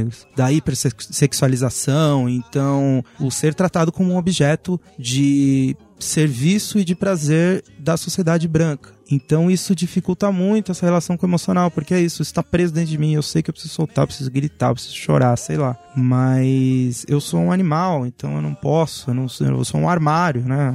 É o negão que é um armário. Pô, como que eu vou fazer isso? Não dá. Então, por isso que choca, impressiona você ver caras como o Terry Crews, por exemplo, né? Um ator de Hollywood, ex-jogador da, de futebol americano, forte pra caramba, que faz um monte de filme de, de tiro e de ação pô, esse cara começa a vir falar sobre ter sido abusado sexualmente por outro homem. Que já é um, desafio gigantesco, né? Você aceitar que um outro homem exerceu um poder a partir do, da perspectiva sexual em cima de você. Um heterossexual forte, como ele é. E aí trazer esse debate para as questões da masculinidade, isso traz um, um espanto. Fala, pô, Terry Crews fazendo isso. Porque isso não é, não é um negócio do homem negro, né? Não é, não pertence ao homem negro. Mas a gente vai desconstruindo isso com essas referências. E para nós que estamos aqui falando sobre isso, todo um processo de concepção de ter muita responsabilidade em cima disso, de entender que não basta você falar, né? Você precisa começar a desconstruir esses padrões no seu comportamento mesmo, às vezes até na sua, na sua forma de se vestir. De falar, pô, preciso, isso aqui é uma coisa que eu me identifico, mas que talvez seja uma coisa que eu não queira usar, que pode ser um desafio muito grande, uma cor mais levada para o lado feminino, enfim. Mas eu preciso usar porque isso vai ser uma referência para alguém, isso vai ser uma referência para um outro cara negro que talvez queira usar isso aqui, mas não tá conseguindo porque ele não foi ensinado a trazer esse tipo de, não foi ensinado a ter vontade. Né? Então, é muito legal isso. É muito legal a gente fazer essa identificação da relação do homem negro com a emoção. Porque a gente vê como é diferente a experiência do homem negro para o homem branco, né? Como é totalmente diferente essa coisa do homem branco ser insensível. Ele é realmente muito insensível, né? A história do mundo prova isso pra gente. Não é o caso do homem negro, ele é extremamente sensível. Uma carga emocional gigantesca. Você bota um homem negro na terapia, ele não para de falar. Ele não para de falar. E alguma hora ele vai começar a chorar e não vai parar mais. Porque existe essa necessidade. Só que a repressão é grande, então a gente coloca tudo para dentro e toca o barco, segue o baile, né? São muitas gerações de silenciamento, né? Então muitas. essa carga é muito grande. Sim, muito grande, muito grande. Tem isso também, a gente carrega a ancestralidade nas costas, né? Então, as nossas histórias não são histórias bonitas de imigrantes que venceram guerras e vieram pro Brasil com suas famílias inteiras, criaram fazendas e começaram a produzir queijo. Nossas histórias são, tipo, não temos história. Temos aqui bisavó pra frente, sabe? Uhum. O resto, quem são? De onde vieram? Eu fui descobrir agora que talvez eu tenha uma relação com uma mulher que foi escravizada em Minas Gerais, de onde veio minha família por parte de mãe. Mas assim, a gente sabe talvez o primeiro nome dela. Talvez. E, pô, que violência gigantesca, né, cara? Você não saber de onde surgiu a sua família, de onde você veio a quem você pertence, quem é o que eu tenho tem a comunidade italiana, japonesa, tal, e qual é a minha comunidade, né? Então, isso tudo reflete neste comportamento de se silenciar e de tentar tocar o barco, falar, ah, beleza, não tenho mesmo, não sou filho de ninguém e vou embora. E aí aqui a gente ainda tá falando de famílias completas, né? De uhum. famílias que têm avós, que têm avó, avós e tal. Que não é, é a realidade do Brasil. Não é a realidade do Brasil, né? A realidade do Brasil é mãe e filho. Então é complicado. É muito complicado, né? Nossa, tava até lembrando de uma coisa que não tem nada a ver, mas assim que tem a ver. é porque você falou dessa coisa da, da gente buscar nossa ancestralidade, e isso mexe muito comigo. E esse final de semana que eu fui nessa viagem, uma pessoa branca virou para mim e falou assim: eu tava contando uma história de 1700 e ele virou para mim e falou assim, no meio de todo mundo, o que, que tava acontecendo, Cris, em 1719? Ele quis fazer uma brincadeira, né? E aí eu respondi: um dos meus ancestrais estavam aqui nessa fazenda lutando por liberdade. Pois é, e nem sabe quem é, né? E, é, e, e eu ainda ah, eu falei, não sei, talvez meu tataravô, não sei quem, não, não, sei. Nós, pessoas negras, a gente só consegue conhecer no máximo até nossos bisavós tal. E aí, lógico, ele não consegue ter esse lugar, ficar nesse lugar onde escuta e processa e aceita. Ele, lógico, ele veio dizer, não, imagina, mas todo mundo é assim. Não. Chega na sua casa e pergunta para sua mãe, pergunta para sua avó, que você vai conseguir traçar a sua linha, né? Sua ancestralidade. Eu não vou saber, porque provavelmente meu tataravô é, era um homem escravizado, com certeza, e ele não faz a menor ideia de quem era uma das escravas que ele engravidou. Sim. Que estava produzindo um outro escravo. Não, não é? Me incomoda Sai desse de lugar. Contestar, Sai. Né? Ele ainda contestou. É. é. E isso é, é, é uma coisa assim que torna toda, toda a nossa experiência com pessoas É, brancas muito difícil. né? Muito difícil. e tudo bem, não é essa a sequência, mas assim, É é, o melhor é o didática espaço pra constante. gente falar, porque assim, é isso, é a didática constante. E eu fiquei, mesmo tendo falado, eu fiquei ainda engasgada com isso, né? Se eu É te conheço bem, ficou bem engasgada. Mas tava num que ele retiro, né? protagonizou outras situações. Porque é isso, assim.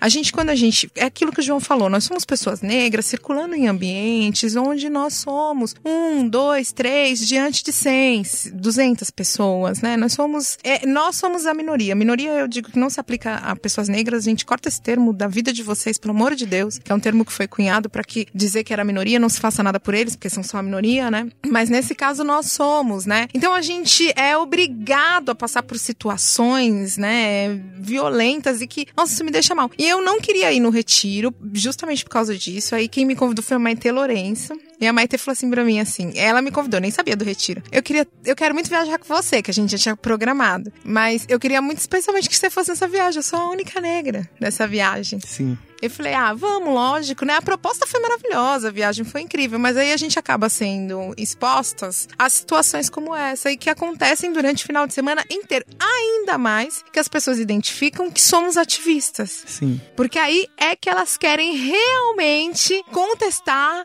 e expor esse racismo que elas carregam há anos, tentando provar que nós estamos erradas, que nós estamos realmente nos vitimando e coisas e tal. Mas enfim, foi só um adendo para essa discussão aqui que tá bacana e tal. É, Renatinha tem umas perguntas. É, das nossas. Ai. Renatinha tem, eu também tenho, mas eu também queria muito falar um pouco antes da pergunta sobre essa minha relação com os homens negros. Porque assim, eu, há um tempo atrás, rolou aquele caso da rapper, que eu não lembro o nome dela, mas acho que é legal citar, você lembra? Que falou da calcinha, que roubou, sabe aquela coisa com os Não rappers sei se negros? eu quero dar essa moral É, pra não, ela não falar dá, o é, nome, não dá, não fala então. que... Não dá moral pra ela. Mas eu lembrei porque eu lembrei dessa situação. Uhum. Porque aí você me mandou uma mensagem e falou: Cris, tá acontecendo isso, a gente precisa fazer alguma coisa. E eu virei pra Renato e falei assim: eu não faço mais nada. Eu estou cansada desses homens que não valorizam. Por quê? Porque a gente tava falando dessa coisa da mulher negra ser essa que, que, que, que toma Sim. Nessa situação, né? Que, que, que é a violentada e tal, que é a excluída, que não é a desejada, que não é a bonita, que não é a querida. E aí eu falei pra Renata, eu não faço mais nada, chega, eu cansei, porque nós somos as mulheres que vamos pra rua lutar pela vida deles e, no entanto, nós não somos as mulheres queridas por eles.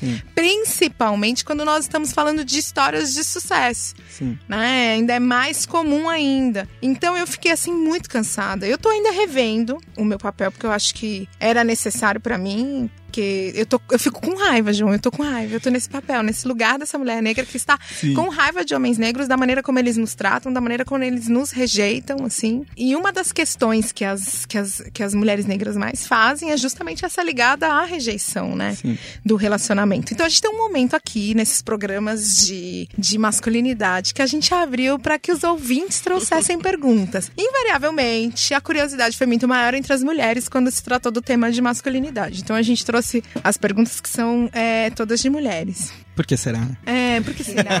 Por quê? Eu tenho vários, vários motivos do porquê será. Porque nós somos mais interessados, mais inteligentes. Brincadeira essa.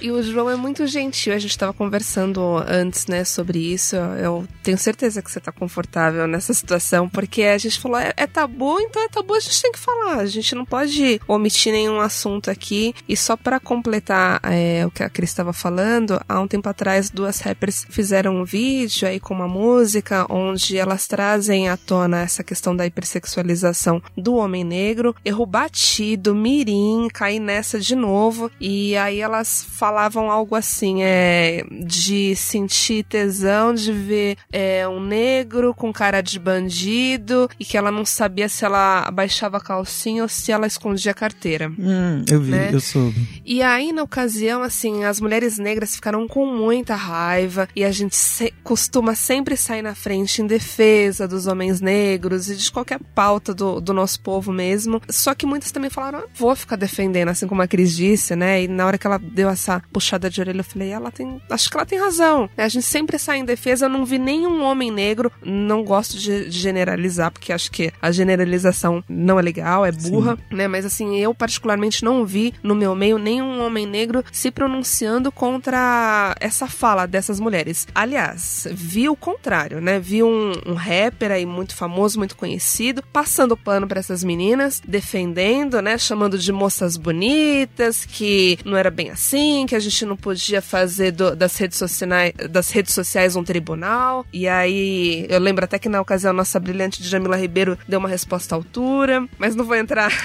nos detalhes. Eu só tô recapitulando uhum, aqui, não vou sim. falar o nome delas porque acho que nem merece, nem vem ao caso. E aí eu queria ouvir isso de você, por quê? O que aconteceu? A gente recebeu algumas perguntas da, das nossas ouvintes querendo falar da famosa palmitagem, né? famosa né? Cris já falou que não gosta de usar esse termo aqui, porque também acaba diminuindo, né, Cris? É muito pejorativo. Muito pejorativo. E termos pejorativos que nos estereotipam acabam nos separando, aumentando Sim. ainda mais essa, esse espaço que tem entre nós, que dificulta a discussão. Dificulta, aí torna um termo pejorativo, fica engraçado, as pessoas começam a rir, porque é a palmiteira, é o palmiteiro, e não se chega numa discussão correta, séria da coisa, né? Exato. E exato. a gente queria ouvir isso de você. É, eu, eu também tenho questões, assim, com o, o, o palmiteirismo e as suas variações. Por enquanto a gente vai usando, né? Porque ah, eu sim. confesso que eu uso, eu não encontrei sim. outro termo ainda. Eu tenho questões, assim, porque eu entendo de onde ele surge, eu acho, e a gente tá falando disso. É, mas eu tenho uma visão parecida com a da crise, assim, eu acho que a gente é, minimaliza muito essa questão muito problemática e muito mal construída da miscigenação que existe historicamente no Brasil, que é basicamente, na imensa maioria, pautada pelo homem branco e a mulher negra, né? No começo, pela ausência do homem negro nas. No, agora, né? Pela ausência do homem negro na vida amorosa da mulher negra. No começo, por uma questão pura e simples de violência sexual mesmo, que era o, o dono da casa lá que estuprava as mulheres escravizadas. É, mas ainda assim, é algo existente no nosso sangue, existente na história de construção da negritude brasileira. E que precisa ser discutido, né? Igual eu falei, eu sou filho de uma mulher negra negra com um homem branco. Então, eu sou fruto dessa miscigenação. A minha questão com, com é, esses termos é da gente levar isso para uma discussão de divisão, que era mais ou menos nessa linha, e a gente começar a dividir a comunidade entre pessoas que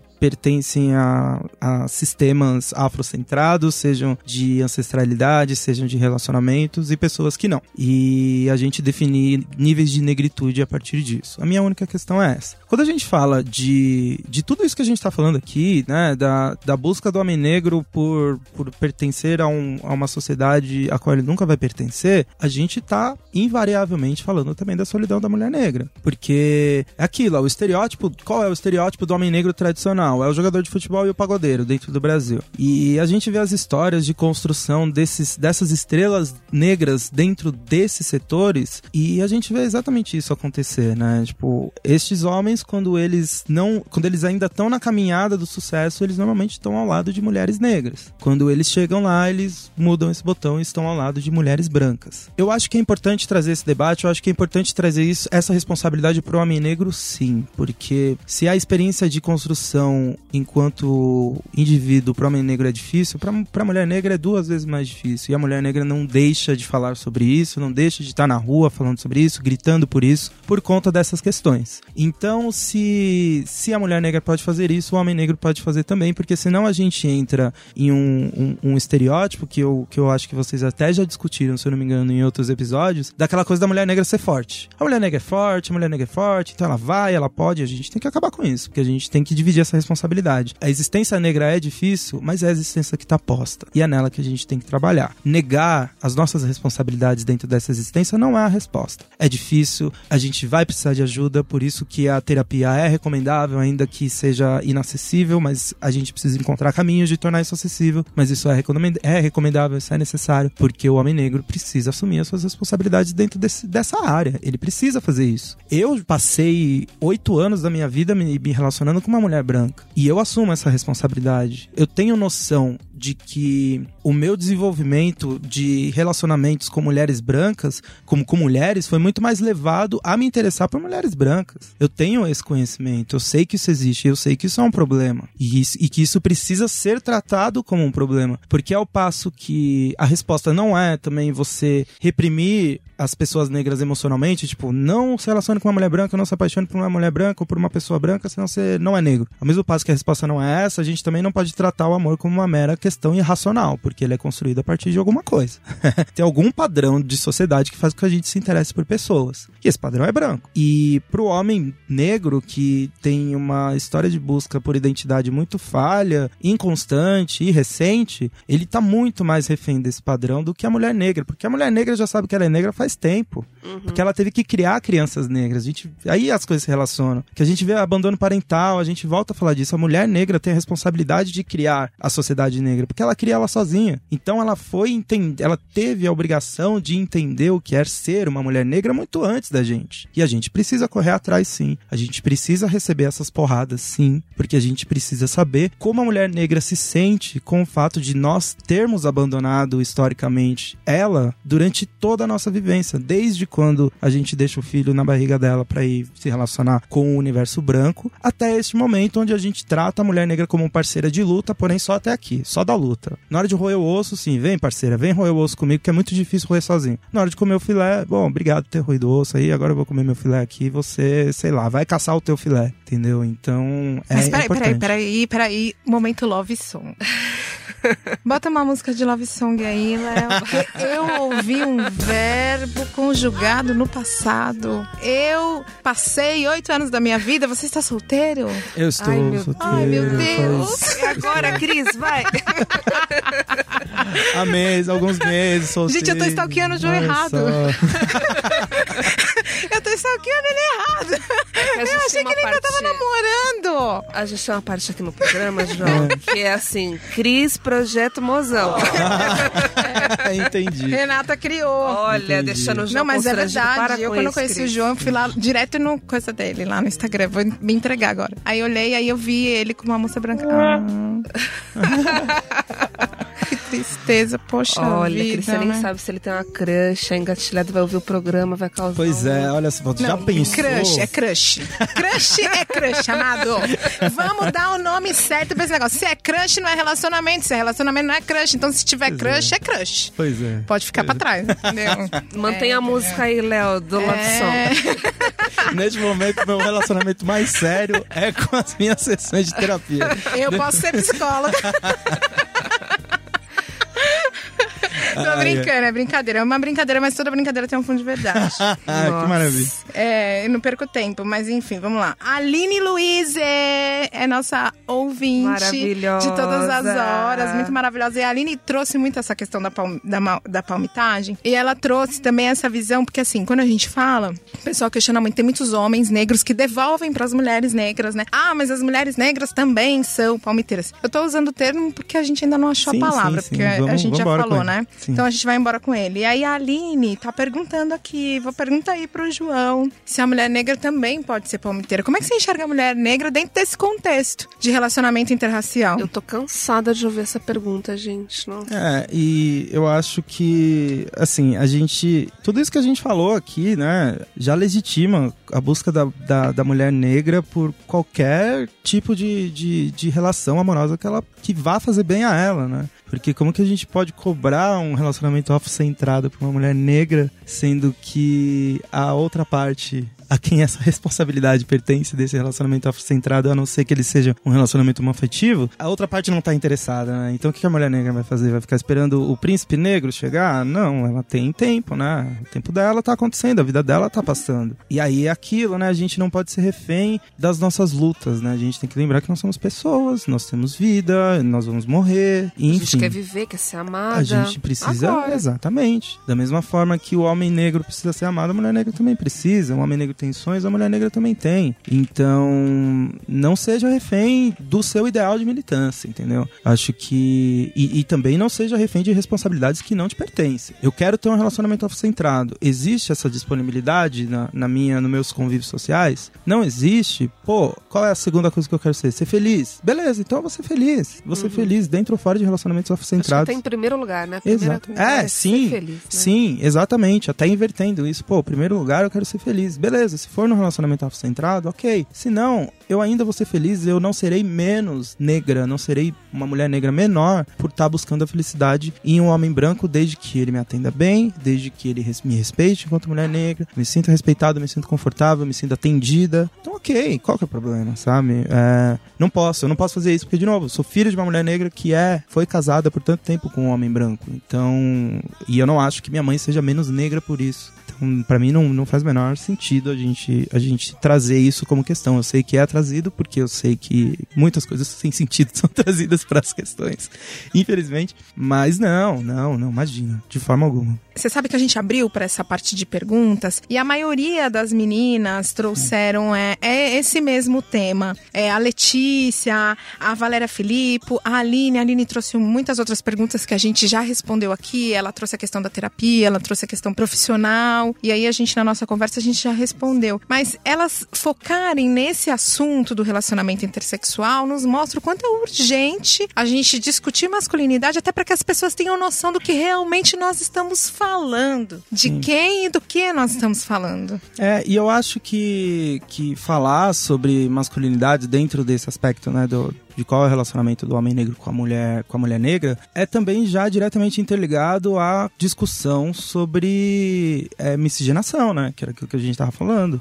Porque a gente é muito. Nós, a, a, luta negra é muito pautada no Brasil pelo, pela luta americana, porque a luta americana é bem sucedida, porque movimentos semelhantes aconteceram no Brasil e lá, principalmente movimentos de cultura urbana, hip hop, o rap, etc e tal. Então a gente sempre tem referências, né, de pessoas negras da luta americana americana. Mas a luta americana é outro rolê, né? Outra coisa. Outro, Eles outro são contexto. bem divididos, assim, né? E essa divisão tem pontos, pontos positivos e negativos. Nós aqui somos muito mal misturados, então a nossa, o nosso desenvolvimento enquanto pessoas negras, ele tem debates que não existem em outro lugar, como os Estados Unidos, por exemplo, que é colorismo e o que define uma pessoa negra, que características uma pessoa precisa ter para ela ser negra. É um debate em voga, porque é isso, é o que é ser um negro brasileiro, né? Então, acho que a gente falar sobre essas questões de masculinidades, a gente consegue tratar a miscigenação como um problema mais profundo do que meramente relações interraciais, relações de pessoas brancas com pessoas negras. O que leva essas relações a acontecerem, né? O que falta no homem negro que faz a mulher negra buscar um homem branco e vice-versa. E ou é uma questão de falta, é uma questão cultural, é uma questão de amor livre, que francamente acho que não é, mas o que é, né? Então,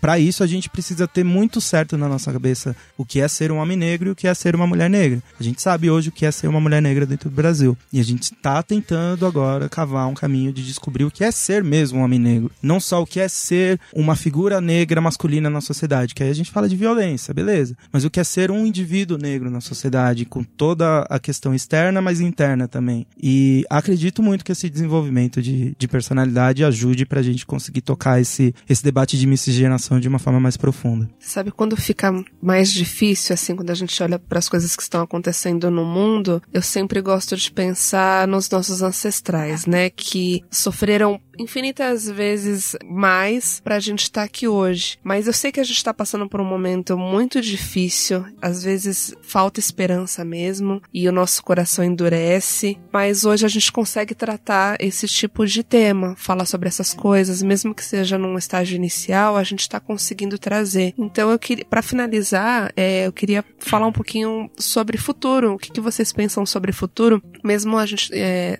tá vivenciando essa realidade tão difícil em vários contextos político, social, enfim. Como que vocês enxergam o futuro? Se tem esperança? Se dá pra não endurecer porque tá foda? é, tá muito difícil mesmo. Até um momento trágico, né? Até as, ah, mesmo as coisas que não dependem do cenário estão acontecendo, né? Então, é um momento pesado realmente. Momentos pesados eu acho que pedem, em primeiro lugar, reflexão, né? A gente precisa ter calma, precisa ter muita calma. O, o sofrimento da, da nossa trajetória, ele traz uma uma coisa que para mim é um ponto positivo, que é a resiliência. Então, cenários ruins não são novidade para nós. Então, acho que esse é um caminho já para essa coisa de manter a calma. Cenários ruins sempre existiram. Mesmo nos melhores cenários sociais que esse país viveu, nós ainda estávamos em cenários muito ruins. Né? E eles se desenvolveram pela nossa competência, nossa capacidade de resiliência, que deve continuar existindo. Então, nesse sentido, eu sou muito egoísta, assim. Eu penso muito que a gente tem que olhar pra gente. Quando tá bom e quando tá ruim. Tipo, ó, beleza, tá legal agora, o país tá legal, mas como que a gente tá? A gente tá bem? Então tá bom. Ah, o país tá ruim, tá, tá tudo cagado, tá ruim, mas a gente tá bem, a gente tá evoluindo, então vamos continuar evoluindo. E é muito importante o autocuidado. Vocês já falaram disso, então vocês sabem disso. É muito importante a gente ter autocuidado, a gente não vender a nossa vida para cenários, sejam eles positivos ou negativos. Eu gosto muito, sempre quando eu falo disso, de trazer o exemplo Marielle Franco, assim. Eu lembro que a Flávia Oliveira, que é uma jornalista muito bacana, que trabalha na Globo News, é colunista do Globo, se eu não me engano também, ela falava sobre isso, ela era muito amiga da Marielle, e ela falava, ela disse que uma das últimas falas que ela teve com a Marielle foi de autocuidado, tipo de, olha, eu sei que isso é importante, mas a gente precisa cuidar da gente, a gente precisa tomar cuidado com as coisas que a gente tá fazendo, porque nós estamos em risco e se a gente sumir amanhã, ninguém vai se importar, ninguém vai se importar. Então, o, o caso Marielle, né, o acontecimento da Marielle foi muito definitivo para mim nesse sentido, foi um ponto de mudança muito importante, que eu percebi, pô, eu sei que isso é importante, mas para isso eu preciso estar vivo e eu preciso estar bem, entendeu? Eu preciso cuidar da minha cabeça. Aí eu fui começar a olhar por esse lado de cuidar de mim, cuidar da minha cabeça, da forma como eu tô me relacionando com essas questões de cenários externos. E isso para mim tem sido muito importante. Eu acho que a gente tem que partir muito dessa organização nossa aqui, enquanto comunidade. Vamos conversar, vamos trocar ideia, vamos discutir, vamos debater, dependente do que está acontecendo lá fora, porque o lá fora não nos pertence. Voltamos a isso, são ambientes que não nos pertencem. Vamos falar do nosso ambiente, vamos construir o nosso ambiente, uma cultura que seja independente dessas questões que a brancaiada está discutindo aí, entendeu? Que uma hora vai ser legal pra gente, como na década passada, da questão do, do acesso às universidades, etc e tal, outra hora não, porque outra hora essa mesma brancaiada vai estar tá discutindo validação de quilombo, entendeu? Uhum. E são os mesmos brancos que elegeram lá atrás o Lula e que elegeram o Bolsonaro agora. A gente não pode se prender a isso. São cenários que não nos pertencem. Não somos nós que estamos lá. Não somos nós os protagonistas desses, desses, desses debates. Então a gente cria o nosso próprio debate. A gente fala da nossa própria realidade. Dentro da nossa realidade, eu acho que a gente está progredindo sim. Acho que a gente continua progredindo. O nosso cenário é positivo sim. Eu vejo alguns retrocessos, corpos de Marielles e tal, e é, muito sangue no caminho ainda, mas a gente está progredindo, a gente está protagonizando debate de masculinidades, a gente está na linha de frente de debates feministas, a gente está começando a discutir racismo na comunidade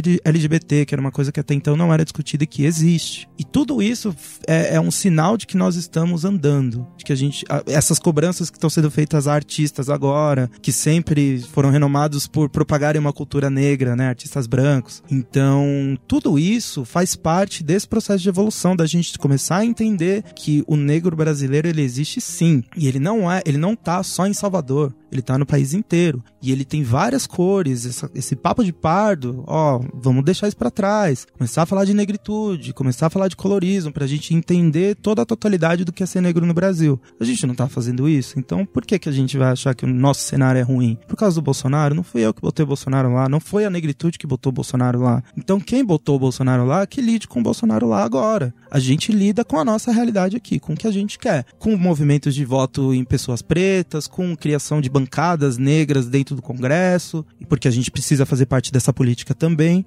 mas principalmente com movimentações de sociedade que façam a gente discutir pautas que são interessantes para nós e que vão dar a nós a possibilidade de viver, porque no final das contas a gente está falando disso, né? A gente quer viver bem, a gente quer ter uma vida longa, saudável, próspera, que seja rica. Uhum. Então, para melhorar essa experiência, eu acho que tudo isso que a gente está fazendo é fundamental e ter essa resiliência, essa visão de que sim, é positivo, que nós estamos andando sim para frente, é muito, muito importante. Eu vejo com bons olhos o futuro que, que vem pela frente aí. futuro que vem pela eu frente. Eu também, né? eu acredito. Tem que terminar mesmo? Ai, tá tão bom, né? Oh. a Cris tá triste. É, eu também, foi ótimo. Nossa, foi. João, que aula, hein? Gostei. Não, foi Mera, meras opiniões aqui de um rapaz latino-americano.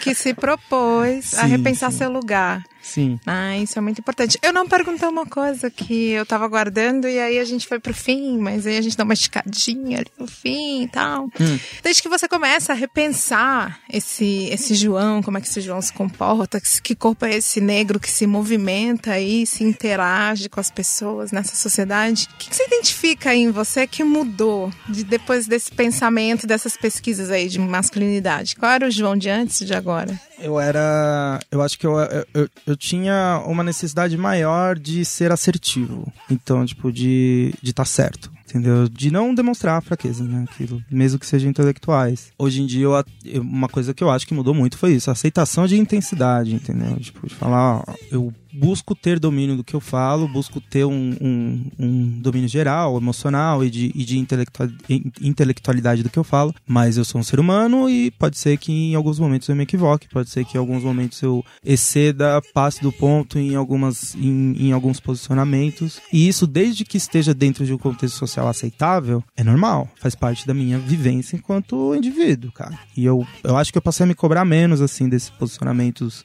mais comuns, né, masculinos de estar tá sempre certo e comecei a entender melhor que tem muita coisa no mundo acontecendo para eu querer estar tá certo toda hora, né? Porque tem muita coisa que eu não sei e que vai demorar para eu saber. E se eu quiser saber, eu vou ter que falar alguma coisa equivocada para alguém que sabe me corrigir. Senão, eu nunca vou saber, né? Vai sempre ser a minha experiência pela minha experiência. Não adianta nada eu ler o Sueli Carneiro, ler isso, aquilo, ler Jamila Ribeiro, se na hora do debate de pessoas que não tem a possibilidade de publicar livros e tal, eu não ouvir essas pessoas e não dar a possibilidade do erro para que essas pessoas me corrijam. Desde que seja um erro honesto, né? De que não passe do ponto. Mas dar a possibilidade do erro, se arriscar mais, trazer mais a sua opinião, porque é isso que a gente está fazendo aqui, né? A gente está abrindo um espaço para uma pessoa dar uma opinião e não para uma pessoa, não é o especialista, né? Tipo, um homem negro que está falando sobre questões que ele acha que são legais, mas que zero domínio. Eu não me, eu não me sinto hoje do, é, dominador de nada, entendeu? Eu vejo as coisas acontecendo, me interesso por elas, vou falar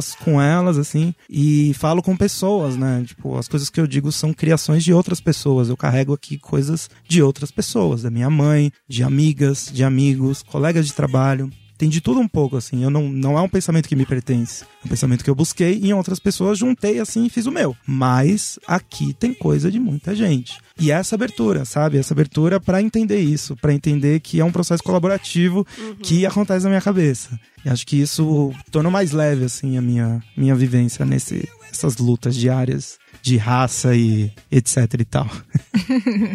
Renatinha, é isso aí, Acabou, um papo né? aqui Triste, com o né? João. Né? Nossa. João, além do arroba Vieirices, onde é que a gente acha você?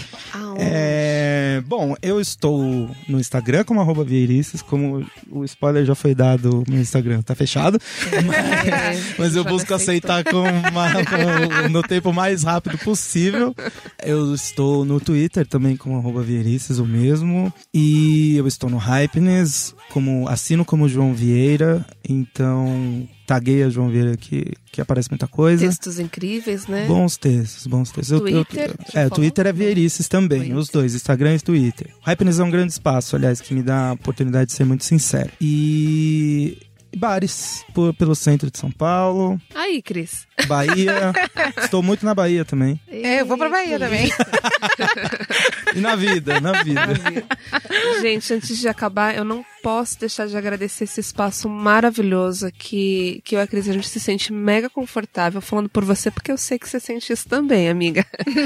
é, que é o Inovabra, que é um ecossistema criado para promover a inovação dentro e fora do Bradesco. Eles nos acolheram, hoje é a nossa segunda casa praticamente, porque até fiz uma postagem agora no Instagram, ame o que você faz e faça o que você ama. E a gente ama fazer o E ama estar nesse espaço. Ama mesmo. E ainda tem o Raul. A gente Ei. quer agradecer o Raul, que tem uma super paciência com a gente. A gente esquece o HD. a gente chega atrasada. Ele é muito paciente. Eu sempre brinco que ele fica nervoso aqui, mas na verdade ele, ele é, um é fofo, um, um fofo. Super trata a gente muito bem. E é isso aí. Obrigada, João. Foi incrível. Muito, muito obrigado pelo espaço, pela venha, simpatia. novamente, por favor. Ah, eu trabalho aqui perto. Trabalho aqui perto. Um dos meus bares favoritos fica aqui em cima. É então tô sempre por aqui, tá? Que precisar aí, a gente tá, tá disposto aí. Opa, vamos convidar. É isso aí, galera. Meteoras nas, nas redes. Eu tô até engasgando.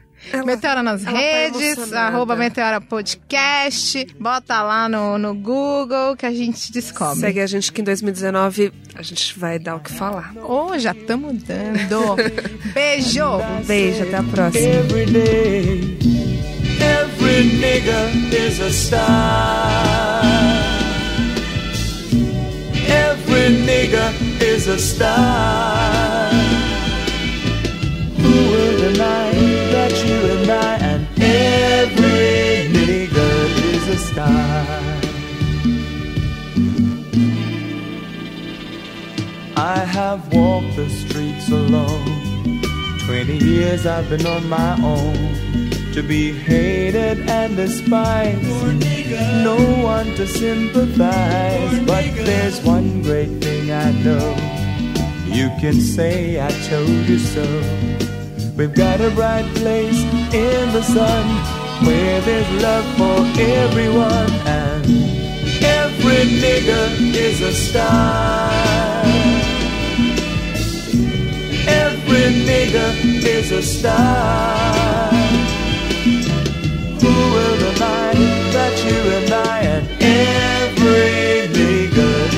star. Everything is a star. Everything is a star. Everything is a star. Everything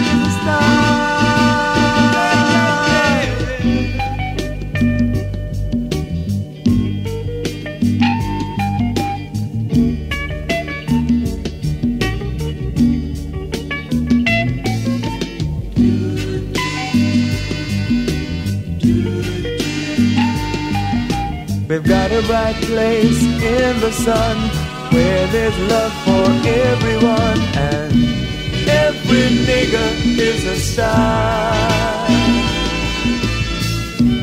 Every nigga is a star. Who will deny that you and I and every nigga is a star? Every nigga's a star. Yes, every nigga is a star. Every nigga's a star. Yes, every nigga is a star. Every nigga's a star.